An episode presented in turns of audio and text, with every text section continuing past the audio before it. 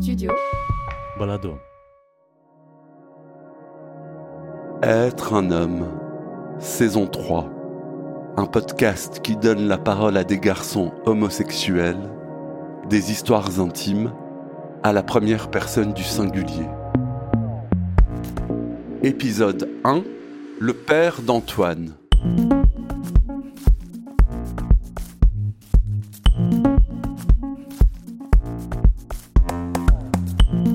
Antoine en veut à son père, parce qu'il ne lui a jamais donné de tendresse ni d'attention.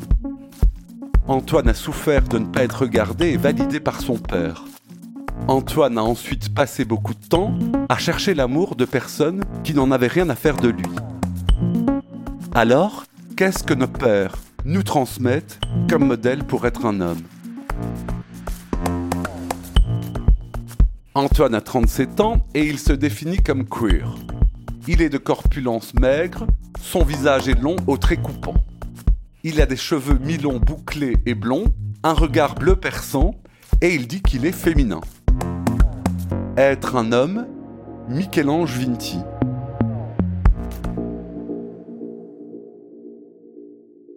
C'est l'histoire d'un petit garçon qui a été élevé par des femmes euh, dans une euh, famille euh, matrilinéaire, euh, si, si, si, si, je peux la définir comme ça. Euh, le premier des petits enfants, donc avec une place vachement spéciale parce que je suis un homme et donc du coup dans ma famille c'est important aussi d'investir dans les hommes et donc voilà j'avais une place particulièrement privilégiée.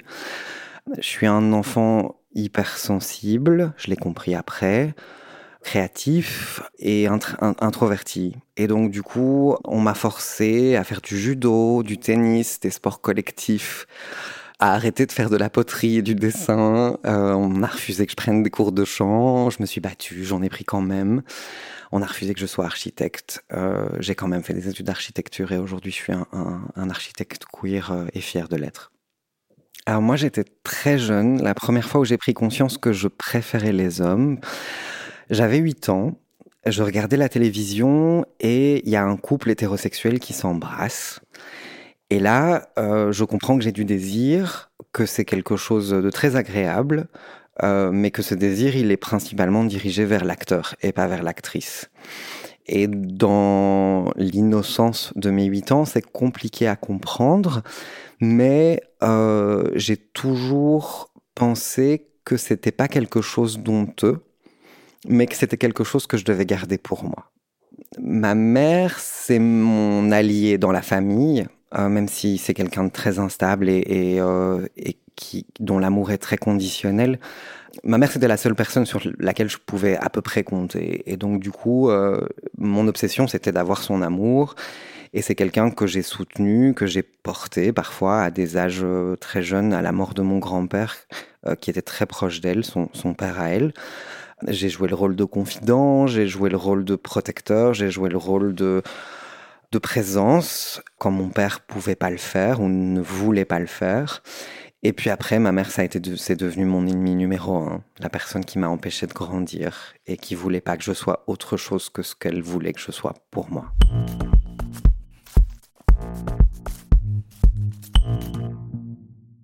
Et ton père? Avec ma sœur, on a un, on, a un personnage. Mon père, c'est le cosmonaute qui est dans une station orbitale, mais qui est parti en mission hors de la station orbitale. Donc, il est retenu par un, un, un fil qui lui apporte de l'oxygène et je ne sais quoi d'autre. Mais la radio est coupée. Et donc, du coup, ce type est en gravitation autour de je ne sais quel astre.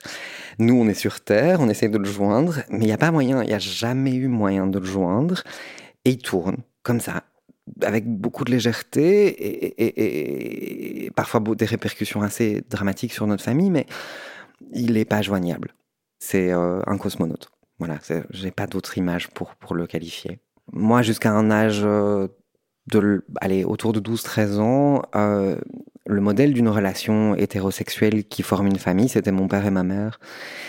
Et j'ai compris tard, avec beaucoup de, de, de stupéfaction, qu'en fait, euh, les pères pouvaient être tendres, pouvaient être présents, pouvaient partager des, des, des activités avec leurs enfants, pouvaient se montrer euh, patients et magnanimes quand les enfants faisaient des conneries, prenaient soin de leur famille, de leurs femmes, contribuaient et non pas seulement financièrement en rentrant tard le soir et en passant les week-ends à dormir, juste contribuer à la charge émotionnelle, au, à, la, qualité de vie dans une famille euh, en, jouant un rôle euh, à chaque fois différent chez chacun de mes familles d'amis. Hein, mais et, en fait, les conséquences d'un cosmonaute dans une vie à quatre, dans une famille euh, classique hétérosexuelle des années 90, c'est qu'en fait, bah, le modèle masculin que moi j'ai eu dans ma vie, c'est quelqu'un qui s'apparente à un, robot, un zombie. C'est difficile, c'est quelqu'un qui est privé d'une dimension presque transcendante dans la vie, quelqu'un qui performe un rôle qu'on lui a demandé de jouer, et, euh, et le reste, c'est vraiment de trop. Et donc c'était un père mutique? Non, non, non, non, il avait des accès de colère. Euh, c'était pas du tout un père mutique. C'était un père absent, dans le sens où, euh, en tant qu'enfant, on s'est toujours senti en trop. C'est-à-dire que dans nos jeux d'enfants, on dérangeait parce qu'on faisait du bruit, parce que euh, on avait des remarques stupides par rapport à des reportages télévisés ou parce qu'on posait des questions simplement. On était des enfants. Euh, donc on devait s'exiler dans d'autres pièces de la maison.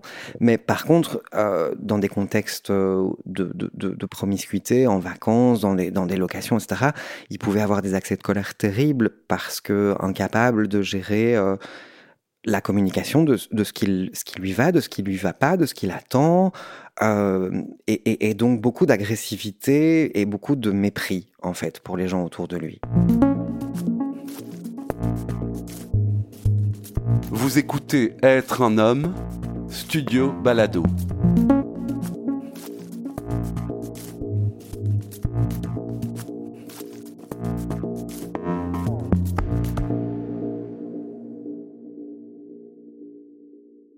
Quelle empreinte ton père t'a laissé Ah ben un carnet des choses à pas faire. J'ai un, manuel de toutes les choses à pas faire euh, dans, des relations euh, intimes, euh, des contextes de famille, même des amitiés. J'ai beaucoup, beaucoup, beaucoup de, case study, presque des, des, occasions, des moments comme ça, où j'ai des fails totales de mon père qui sont enregistrés dans ma mémoire et qui sont finalement un bon oui, un, bon apprentissage. Maintenant, il m'a rien laissé de valable. C'est-à-dire que euh, vers les 13-14 ans, ma mère s'est mis en tête qu'il fallait qu'on se rapproche.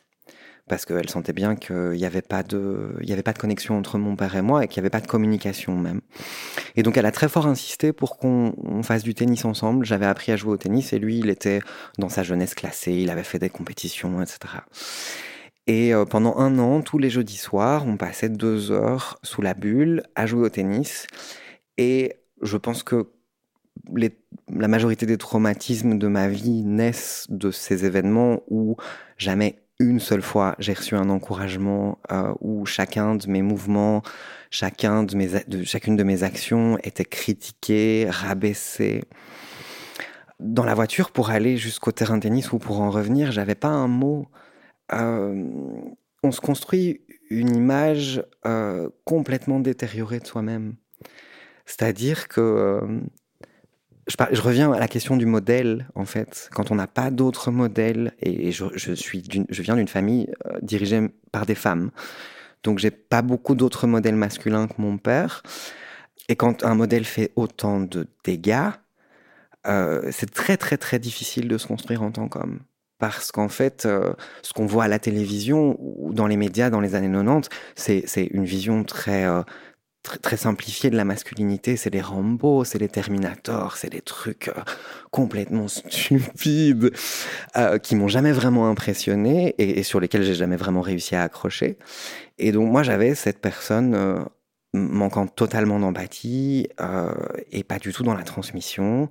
Et donc, oui, l'empreinte qui m'a laissé, c'est le, le vide, c'est la trace dans le sable, c'est tout ce que je ne veux pas faire et que j'ai combattu et que j'ai essayé de faire différemment. Quand tu parles de vide, c'est donc pas de tendresse, pas d'attention? Non, pas de tendresse, pas d'intention. Euh, dans les moments de, de, de tristesse intense, comme comme quand on est adolescent et quand on se sent perdu et qu'on n'a pas de repères. On peut parfois sombrer dans des états euh, très Euh, oui, très dépressif, et, et, euh, et c'est quelque chose qu'il a, qu'il a toujours ignoré, et, et, je pense très volontairement. Est-ce que ça a eu des répercussions sur ta vie amoureuse ou affective? Tellement. J'ai passé beaucoup de temps à chercher l'amour de personnes qui n'en avaient absolument rien à faire de moi. Et ça a été des grands traumatismes amoureux. Et, heureusement, j'ai eu ma vie amoureuse a été aussi pavée de gens qui m'ont aimé sincèrement. Hein. Je, je, je suis pas en train de faire une généralité, mais euh, mais à plein de moments, quand je me sentais vulnérable dans ma vie, il a été question, en effet, de me battre pour essayer d'être reconnu envers des gens qui me traitaient comme un moins que rien. Et ça me passionnait.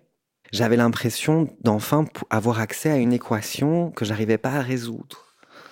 J'ai écrit à mon père en 2017. On s'était pas vu depuis 7 ans, on s'était pas parlé au téléphone pendant 7 ans. On devait se voir pour les 65 ans de mariage de mes grands-parents et ils y tenaient absolument. Et je me suis dit, je peux pas arriver à cet événement de famille parce qu'en fait, on va se dire bonjour et il va faire comme si de rien n'était. Et 7 ans, c'est long quand même. Donc, je lui ai écrit une lettre parce que c'était le moment où je me questionnais sur mon désir d'enfant et, et, et, du coup, me revenait énormément de choses de mon passé avec lui et de, de la relation d'enfant et de parents qu'on avait eu ensemble. Et, et donc, je, je, lui ai écrit et, euh, et dans toute ma lettre, il y a une question qui est sans réponse et qui est toujours sans réponse aujourd'hui, mais qu'est-ce que je t'ai fait Qu'est-ce que je t'ai fait pour que tu me traites comme ça? Qu'est-ce qui en moi était si désagréable, si déroutant, si dégoûtant pour que tu me traites comme ça? Et j'ai toujours pas de réponse aujourd'hui. Et dans mes relations amoureuses, il y avait cette quête euh, qui aujourd'hui est terminée et on en, on, en, on en guérit de prouver à des hommes qui ne m'aimaient pas qu'ils pouvaient m'aimer.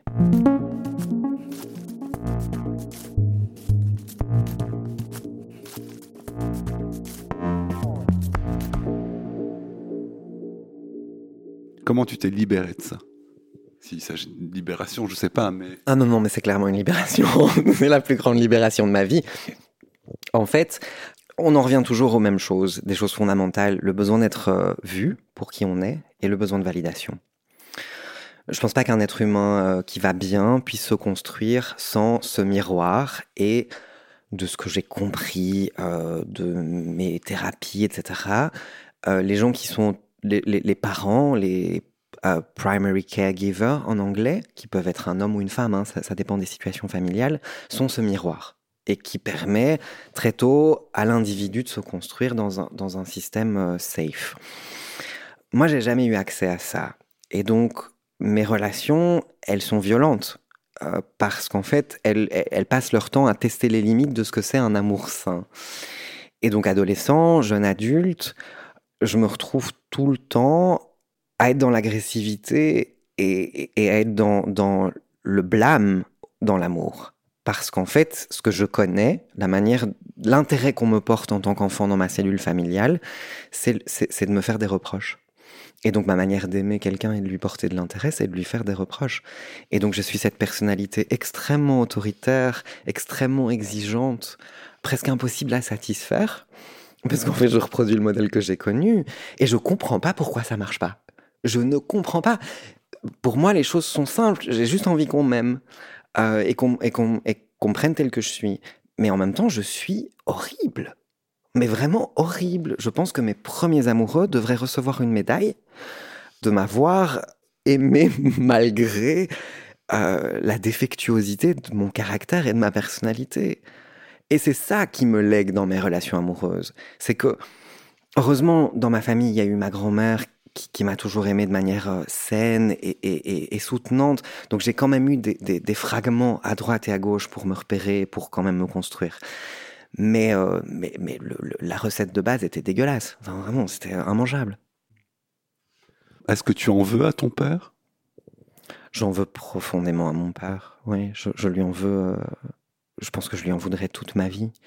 Il a fait un choix. Hein. C'est une personne intelligente, mon papa il a fait le choix de ne pas m'offrir qui il est, parce qu'en fait, je continue à penser, c'est peut-être stupide, mais je continue à penser qu'il y a quelque chose d'intéressant et de beau derrière tout ça.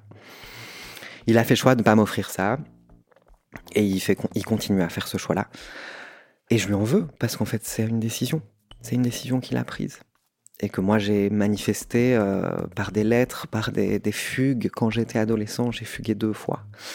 Euh, j'ai manifesté mon envie de, me raccrocher à quelque chose. Et, c'était pour lui que j'ai fait ces fugues, hein, c'était pas pour ma mère. Et il m'a toujours refusé euh, une discussion.